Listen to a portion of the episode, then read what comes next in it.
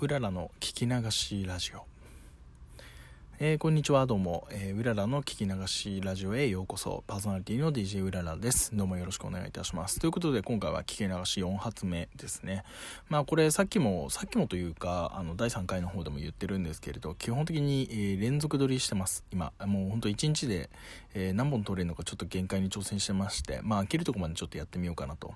何しろいかんせんその12分っていう時間が結構短くてあのまあなんかちょっと一発撮るだけとか二発撮るだけじゃ物足りなくてとりあえず言葉が尽きるまであの限界に挑戦しながらちょっとこうやって収録をしていきたいなと思っている次第でございます。はい、で前回はちょっとそのねえーと、自分に影響を与えた作品。なんかねあの3発目の鳥の時は印象に残った作品みたいなこと言ってたんですけど単純にハッシュタグ間違えてました、えーと、影響を与えた作品というところのハッシュタグで、えー、小説の、えー「沈黙アビシニアン」という古川秀夫さんという方が書いた小説を紹介してます、まあ、よかったらそっちも興味あったら聞いてみてください、はい、で今回はうんとドラマですね。うんなんかその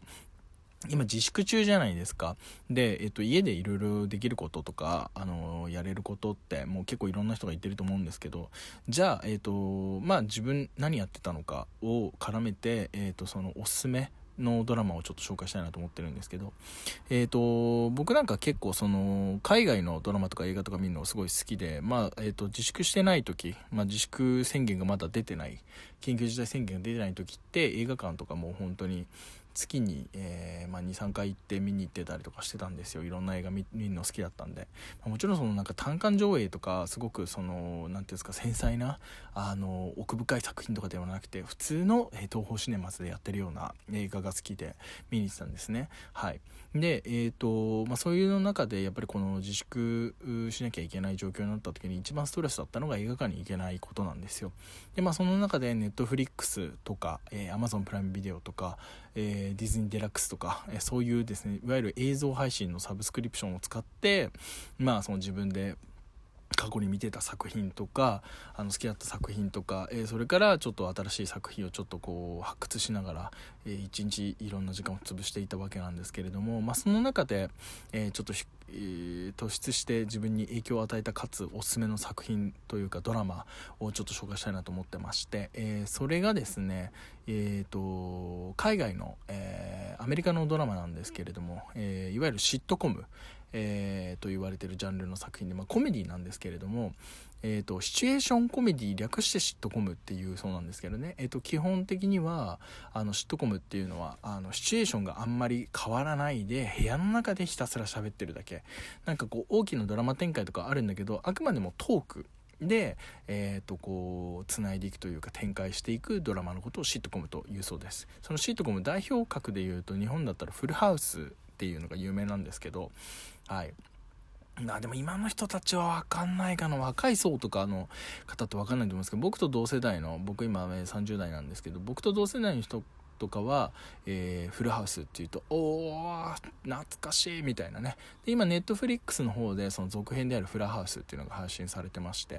まあ、今回はそのフラハウスではなく、えー、Amazon プライムビデオと、えー、ネットフリックス両方で見られる作品なんですけれども、えー、ビッグバンセオリー、ギーグな僕らの、えー、恋愛法則というドラマがありまして、まあ、めっちゃ長いです。本当のタイトルは、ただのビッグマンセオリーです。はい。で、このギークな僕らの恋愛法則っていうのは放題なんですけど、とりあえずこれはすげえ自分的にはダセえなと思ってるんで、まあ今後はつけない予定です。はい。ビッグマンセオリーっていうのがすごいおすすめでして、このビッグマンセオリーどういう話かっていうと、えっ、ー、と、まず、え主要の、えー、登場人物はま3人なんですけれども、えー、超天才な、えーと、物理学者の、え、シェルドン・クーパーという男性と、えレナード・ホフスタッターシェルドンとレーナードっていうこの2人組が、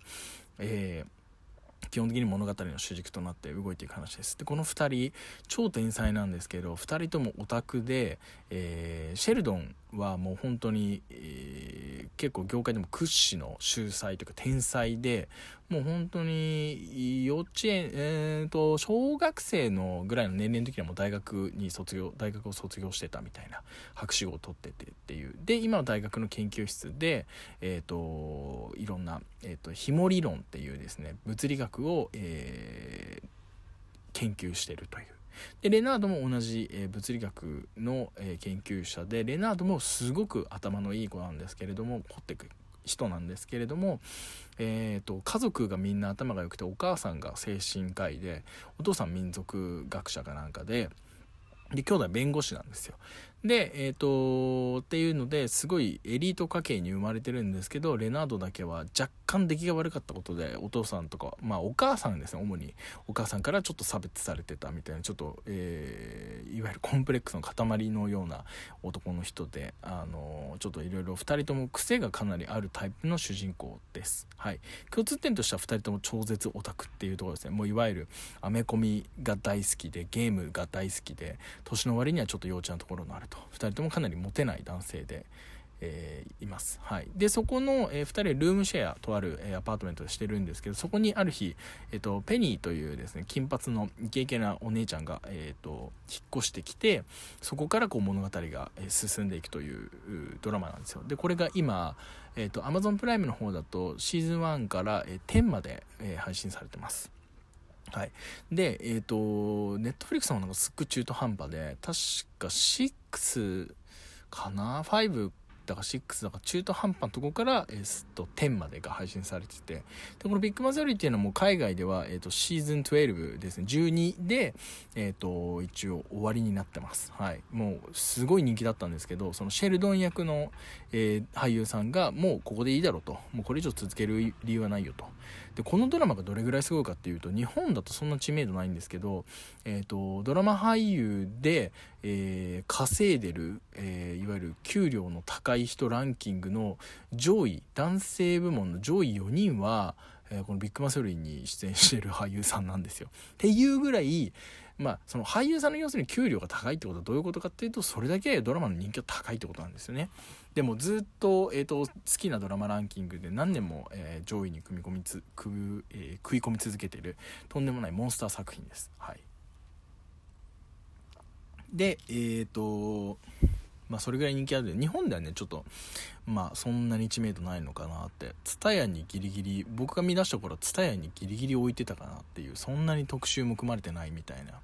けど好きな人はすごい好きで、まあ、ちょっといわゆる、えー、物理ジョークみたいなのがあって僕はそういうの詳しくないんで全く分からないんですけどそういうのに取り残されてる人から見ても笑えるみたいな。うん、そのペニーっていう女の子はもう普通の、えーと、女優を目指しながら、あのー、ファミレスでバイトしてるような、あのー、どこにでもいる普通の可愛い女の子なんですけどその子の視点から見て何言ってんだこいつらみたいなのが終始描かれてるわけなんですよ。だからそのいわゆる天才的な物理学者としての、えー、なんか言葉だったりとかギャグだったりとかあるあるみたいなのも楽しめてそういうのが好きな人は面白いしそういうのが全く理解できなくて何言ってんだこいつらっていう一般人的な目線で見てても面白いみたいな。で、えー、っとまあそのレナードっていうね、えー、コンプレックスの塊の方の彼とペニーがちょっといい感じの仲になってなっていく。で、それをなんかこう、間で、シェルドンはね、女の子にあんまり興味がないタイプで、あのー、なんか潔癖症なんですよ。他人、異性とか同性関係なく、他人とこう、深い関係になるのを極力最初の方は嫌がってて。で、そういう意味では、なんかその、ちょっと、自分、超絶マイペースな男、神経質かつ潔癖症で超絶マイペースなシェルドンが、自分の生活に割り込んでくるペニーに対してこういろいろ最初はやるんですけどペニーも負けじとそこに食い込んでってこういろんな複雑な人間関係があったりとか。で、えー、とそこに、えー、と同じく、えー、同じ大学で研究をやってる、えー、とラージっていうインドインド人の、えー、友達と、えー、ハワードっていうですねえっ、ー、と彼はね何人だったかな。まあ、えー、ユダヤ人か。ユダヤ人のえっ、ー、とほえーとエンジニア。そうエンジニアのハワード、えー、がこうまた仲間として入ってきて、まあ、このハワードが超絶セクハラ野郎だったりとかラージがお酒が飲めないと女の子と喋れなかったりとかっていうなんかそういういろんな問題をみんな抱えながらもなんかその面白おかしくそういうのを描いててオタクの恋愛事情だったりとかそのでもオタクだっていいとこもあるしあのなんかイケイケな人たちだって実はこういうちょっとなんかオタクな要素を含めてたりとかしてるんだよみたいなあのいうのを面白おかしく描いてるドラマでまあ正直な話このこういうドラマってどっから見ても全然面白いんですよ。ただ逆を返すとどっから見ても面白いってことはどこまで見てても同じ感じなんですよね。だからすげえ時間のある時にダラダラと、えー、携帯でもいじくりながら見るのがベストな感じの、えー、シチュエーション。なんかそんなにこう背筋をピンって伸ばして見るようなドラマでは正直ないと思うんですよ。中身もコメディだし。でも時にはすげえ感動できるシーンとかもあるし。あのシーズン10ぐらいまで見てると思わず涙が出てしまうようなふとしたことでっていうシーンも結構あったりとかしてて、うん、だからのめり込めっていうかハマればハマるほどそのハマった面白さみたいなのも見えてくるしこう浅いところでこう見てても全然面白いっていうのがこのビッグマセオリーのすごいところだと思います。はい。まあ伊達にシーズン1212まで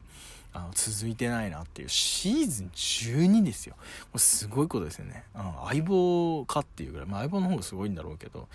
相棒も、まあ、ちょっと見てないんであんまり詳しく言うのやめます。はい。すいませんでした。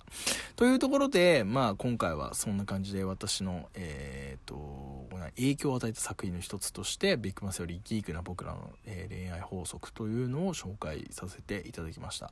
今、お家でね、こういうことやってますよっていうね、だから Amazon プライムに一応シーズン1から10まで今、えー、配信されてるんでよかったら見てください。別に Amazon プライムの回し物とかじゃないですけど、はい、すごくおすすめです。というわけで今日の、のえ、ー、と、うららの聞き流しラジオは、えー、私の印象に残ってるというか、えー、私に影響を与えた作品の、えー、ご紹介、えーと、アメリカのドラマ、